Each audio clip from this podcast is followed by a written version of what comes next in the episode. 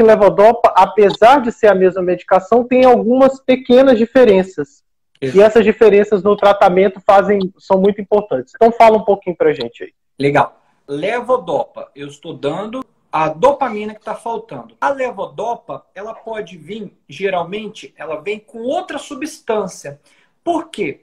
Quando eles começaram a utilizar a levodopa, eles viram que dava muito efeito colateral, né? Então eles viram que não era só dar dopamina, tinha que dar dopamina e tinha que ter uh, o paciente tinha que ter uma adesão ao tratamento. Ele tinha que continuar usando. Se eu tomo um remédio que me dá muito enjoo, eu começo a ter dificuldade para tomar o remédio todo dia. Se eu tomo um remédio que me dá dor de cabeça, que me dá tontura, isso pode me dar dificuldade para tomar o remédio todo dia. Se a gente não tiver um remédio que é capaz, ou que é muito difícil de tomar, ninguém vai querer tomar.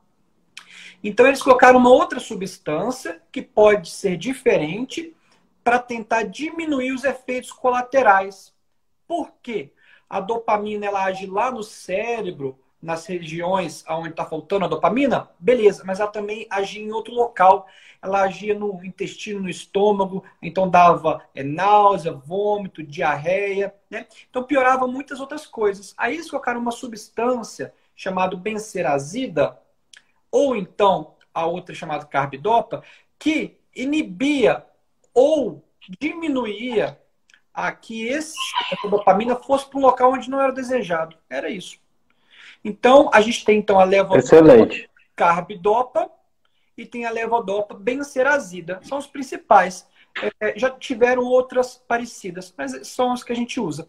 Para quê? Para evitar alguns efeitos colaterais decorrentes da ação da dopamina em locais onde a gente não quer. É só isso. Então, por isso tem a levodopa carbidopa 250 barra 25. 250 miligramas de levodopa, 25 de carbidopa.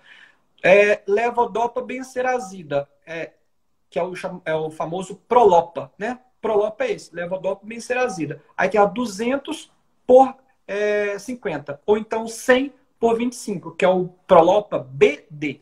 BD vem de baixa dose, a, a dosagem é metade, né? Então, é o Prolopa BD. A combinação da levodopa com a bezerazida é a marca comercial Prolopa. A combinação levodopa com carbidopa é a marca comercial que a gente chama de Cinemet. Quando a pessoa fala para a gente que toma Prolopa, tão importante quanto é ela falar o tipo e a miligramagem. Eu preciso saber exatamente quantos de quantos miligramas você está tomando. Por quê? Pelo seguinte motivo. O Prolopa que o Gustavo falou, a levodopa que o Gustavo falou, ele falou bem assim: ah, tem o Prolopa BD de baixa dose. Sabe o que é esse baixa dose? Está falando para mim que tem 100 miligramas de levodopa nesse comprimido. Existe um Prolopa que tem 200, que é o dobro, que é o denominado standard. Tá certo?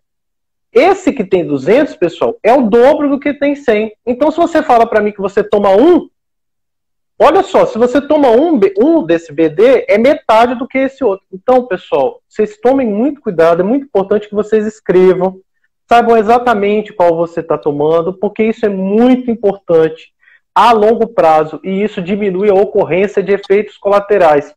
Quanto mais precisa for a dose que eu conseguir oferecer para o paciente, menor é a possibilidade de efeitos colaterais. Então, primeiro, você tem esse Prolopa BD, que é 100 barra 25, você tem uma outra fórmula que é 200 barra 50, e você tem uma outra forma, outras duas formas de 100 barra 25, que é o seguinte.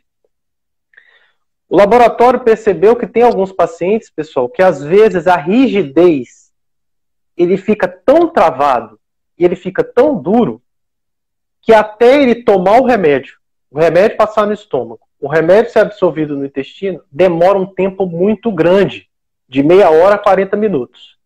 E para esse paciente ficar todo travado e duro, é muito ruim. Ele sente muito mal-estar, ele tem risco de queda, ele fica muito mal, muito debilitado. Então, o laboratório fez uma preparação especial, que é um comprimido que é dissolvível, diluível. Você bota o comprimido na água e ele dissolve e você, de vez de engolir o comprimido, você engole essa solução, essa dissolução. E esse remédio começa a fazer efeito com 15 minutos. Esse Prolopa é denominado Prolopa dispersível. Então, nós estamos falando do terceiro Prolopa. E o laboratório também percebeu que tinha um outro grupo de pacientes que, às vezes, no período noturno, ele ficava muito rígido e não conseguia virar na cama.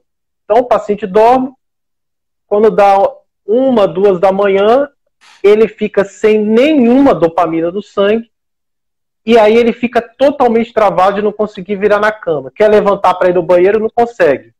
E aí vem um outro prolopa denominado prolopa HBS, que é utilizado geralmente no período noturno para evitar essa coisa do congelamento, da rigidez, da lentidão durante a noite. Tá certo? E por último, que é uma, uma formulação mais recente, que é um, um, um, prolopa que é como se fosse um sanduichinho, ele, ele é como se fosse uma pastilhazinha que tem uma pequena quantidade desse que dilui e ao mesmo tempo uma quantidade desse prolopa normal. Esse prolopa é denominado prolopa DR, tá? que do inglês vem de dual release, que quer dizer liberação em duas etapas. Esse remédio tem a, a possibilidade de liberar uma quantidade de levodopa rapidamente e uma quantidade mais lenta. Pessoal, é lógico que esse é um tópico profundo que cabe a nós, neurologistas, realmente dominarmos absolutamente todo o manejo dessa medicação. O que, que a gente quer passar para vocês? Quer passar que o remédio nunca é igual. Quer passar que essas medicações, ó, nós falamos sim, são completamente diferentes e podem ser utilizados em fases diferentes da doença